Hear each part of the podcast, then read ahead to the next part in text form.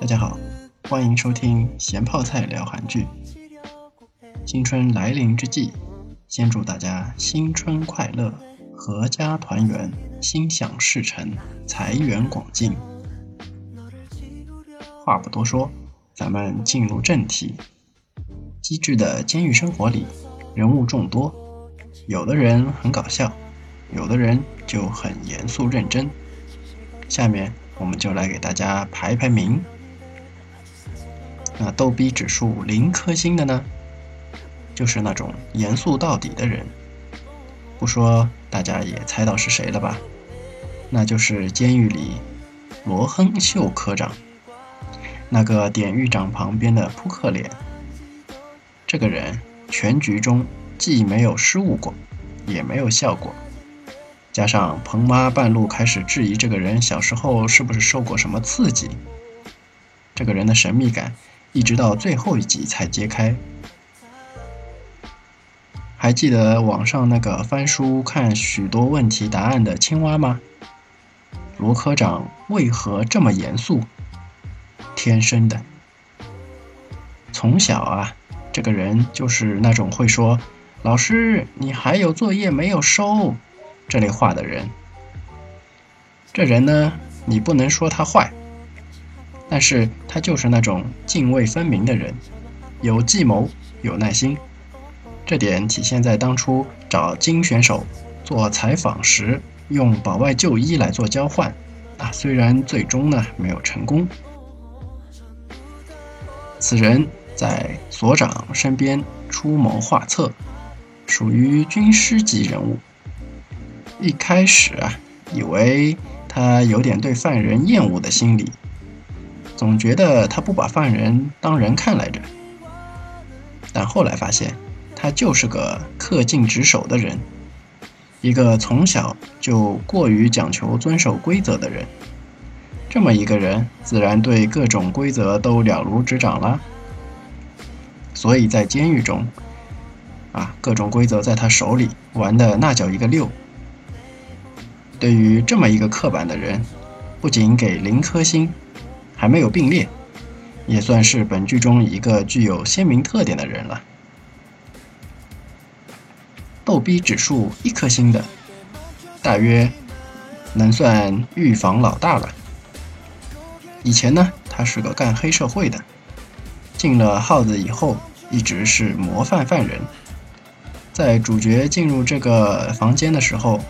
和一个小偷关系还不错，那个小偷年纪小啊，总是叫他爸爸。一开始我还真以为他们俩是父子呢，后来才知道，只能算是认的干爹。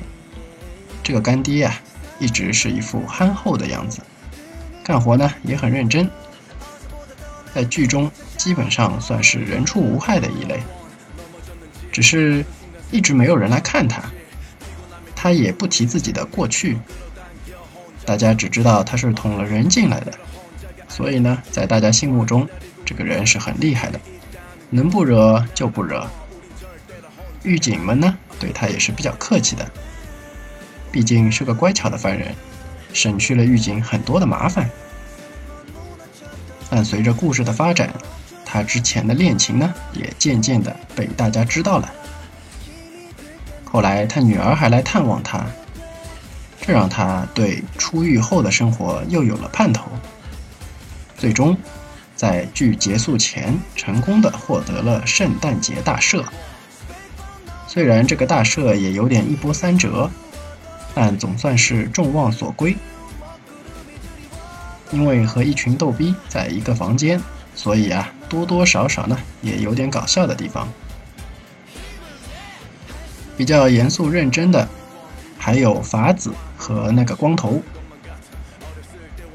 法子虽然后来和主角同在一个监狱，但是呢，并不在一个房间，所以大部分的戏份呢，都是在做狱中生活百科，基本上狱中的生活没有他不知道的细节，所以主角这种本来就有点愣的，起码在情报方面，啊，不是一无所知的。之前那一集也说了，他在看守所的时候，主角帮他解决了母亲的手术费，所以对主角如偶像般的崇拜。那个光头呢，属于一个有转折的人，是一个尽心尽责的小跟班，但是这种尽心尽责啊，要看跟着谁了。最初他跟着那一伙强奸犯，啊，就没做啥好事儿。在看守所的时候呢，还捅了主角一下。主角左手基本上后来在棒球投球方面啊就不太好使了。后来在监狱里分到了主角的房间，让人看着好紧张，不知道这个人又要搞什么幺蛾子出来。期间啊，因为某些事情，主角也爆发了，把他给狠揍了一顿。但最终呢，主角还是通过非常友善的方式。啊，把他招安了过来，做了自己的小跟班。当然啦，做主角的跟班和做强奸犯的跟班是完全不一样的。一个是把你当朋友，一个呢则是当工具。所以在我们金选手出狱的时候，光头还是非常感动于啊能把他当人看的金选手，依依不舍。逗比指数两颗星的。感觉还是比较多的，毕竟一部剧嘛，不能都是脱杠的野马吧？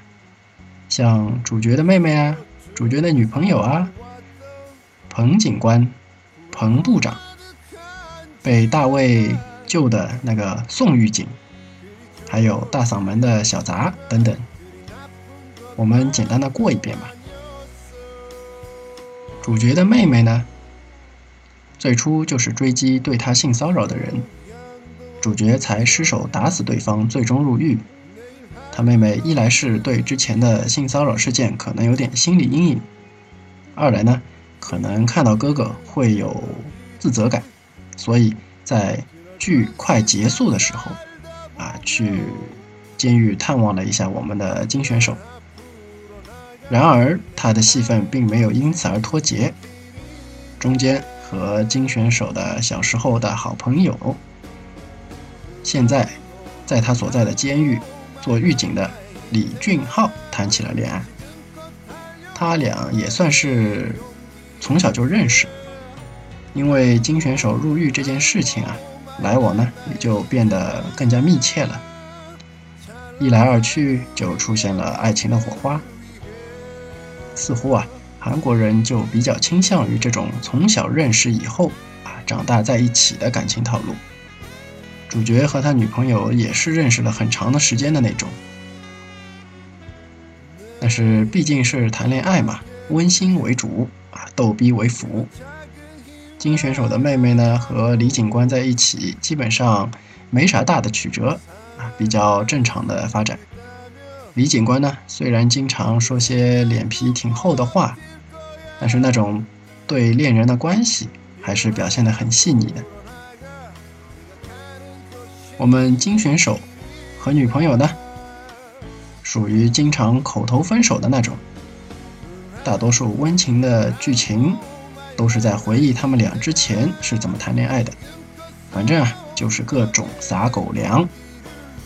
吃不下狗粮的小伙伴呢，看到开始回忆，就可以选择快进啦。我们的狱警彭部长呢，其实是一个挺有意思的人。一开始看呢，觉得他是个很凶的人，类似呃学校里的教导主任那一种。后来啊，渐渐发现，他更像是那种嘴巴上凶，实际上很替人着想的班主任。在去他女儿学校做介绍的时候呢，他也说了，他在监狱里是帮那些做了坏事的人反省的。所以啊。他对犯人的看法和扑克脸罗科长是完全两条路子。我们的彭部长其实也是一个有故事的人。剧中说他从来不参加火警演习。啊，作为新来的李警官啊，当然有些不理解。后来才知道，他之前遇到过监狱火灾，一共烧死了五十几个犯人。虽然他所在的这幢楼里只烧死了一个人，但是他一直对此很内疚。所以，当有一次真的火警警报的时候，他并没有按照规程，而是着急忙慌的把所有的门都打开了。当然，最终火警呢是有惊无险，开了门的犯人也没有闹出事情来。当然，这么过激的行为，处分自然是少不了了。罗科长本来还想借此机会，让所长把彭警官调到别的监狱去。还好，最终呢是被所长给否定了。啊，说完彭警官，啊，我们来说说宋警官。如果跳着看呢，错过了关键剧情，很可能以为宋警官要找刘大卫搞基。但实际上，之所以宋警官一直对刘大卫献殷勤呢，那是因为。刘大卫是他的救命恩人，尤其是后来刘大卫是被诬陷杀人的情况被大家知道后，啊，宋警官更是时不时的就给刘大卫送炸鸡去。所以说，宋警官是属于那种定向犯花痴，啊，平时对别人挺正常，一碰到刘大卫的事情呢，就开始犯花痴了。监狱里的小杂呢？有很多个坏蛋组织里呢，也有一个主角的楼里也有一个，貌似呢是在押人员，啊，做一些分发饭和信件的工作。相对来说啊，行动比较自由，可以在房间之间传递消息。所以呢，各团队里总是要有一个小杂的。主角这边的这个卷毛小杂，可以说就是出来搞笑的。但是戏份不是太多，总是大嗓门，还总是在彭部长耳边大嗓门，所以啊，总是被彭部长给拍头。那逗逼指数三颗星呢，基本上就可以说到我们的主角了。我们的主角啊，在剧中并不是搞笑担当，基本上保持一张嗯扑克脸。和一头不怎么搭的发型，但毕竟是主角嘛，戏份比较多，所以在剧中搞得别人无语的时候呢，也比较多，总给人一种呆呆的感觉。但有时候又显得非常聪明，总能化解一些挺为难的事情，所以啊，他的戏路实际上挺宽的。主角入狱后，在看守所里。受了一个狱警的一点点关照，本以为那个人是出于好意，没想到啊，只是看中他是大明星，有钱，想趁机捞一把。结果不仅没有拿到钱，还被主角间接的摆了一道，最后因为卖香烟给犯人被抓了个现行，也算是恶人有恶报了。这部剧在剧情上好看的地方呢？就在于经常有两条线索，啊，有一些让人猜想的空间。之前也说了，金选手和法子是在看守所里认识的，认识的过程中知道了他妈妈手术费不够的事情。当时啊，只是一个镜头带过，金选手呢，并没有太多的表现啊，一定会帮助他，保持一贯的面无表情。也没有说一些比如啊不用担心啊，我会来帮你解决啊之类的话，但却在那个狱警敲诈他并给他手机让他找人给自己打钱的时候，却打电话让经纪人给法子的母亲解决了手术费的问题。结果我们就看到了金选手打了电话之后，啊狱警却没有收到钱而大发脾气的剧情了。到这里呢。我们也只是猜，他可能是帮忙解决了手术费的问题吧，但一直呢是没有实锤的。到最后和法子分离的时候，啊，才从法子的口中得知，主角原来打电话呢是做好事啦。我们的金选手就是这么一个默默做好事的人。之后啊，到监狱服刑的时候，依然一直默默的在帮助值得帮助的人。啊，有一段是这样的：监狱里呢是严禁私自改装物品的，嗯，比如改个手表啊啥的。他们房间里的那个大舌头大叔啊，又是个手挺巧的人，啊，说到能把照片改表盘之类的话。说实在话，这种事情啊，平时都没人管，所以呢，那个干儿子啊，乐呵呵的呢，就让金选手给他改了手表。是的，金选手说他也能改，结果啊，少装了一颗螺丝进去，表针一晃就掉下来了。只能说我们的金选手啊，实在是个手残党啊。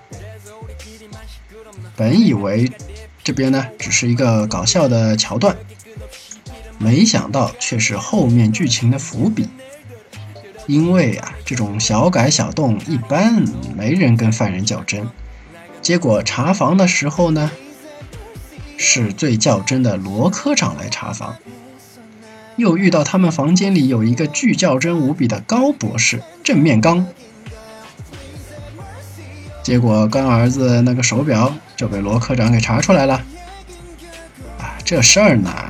按照规定是要受罚的，不单单是关禁闭，还要扣分。干儿子在这个时候就把锅丢给了自己的干爹，哎，这也太不仁不义了。这下好了，入狱以来一直都是模范犯人的大哥大呢，要受处分了。这么一来，他就不能减刑了。我们的金选手就去找了所长，主动的卖了个人情。让所长呢不要扣大哥大的分。当然了，我们的花痴所长在金选手面前还是给面子的，扣分这个事呢就默默的当做没有发生过了。我们的金选手就是这么一个乐于助人的人，只不过呢，有些时候啊，他也会帮倒忙。就好比那个运动会吧。让大舌头从欣喜若狂到无比绝望。我们的金选手呢，似乎也只对棒球有天赋，玩别的运动总是出现啊动画片里那种乌鸦飞过，让人无语的画面。这部剧对大多数搞笑的剧情都是这种幽默方式，而不是那种无厘头式的搞笑。说完了主角，今天的内容也就讲的差不多了。欢迎继续收听下一期内容。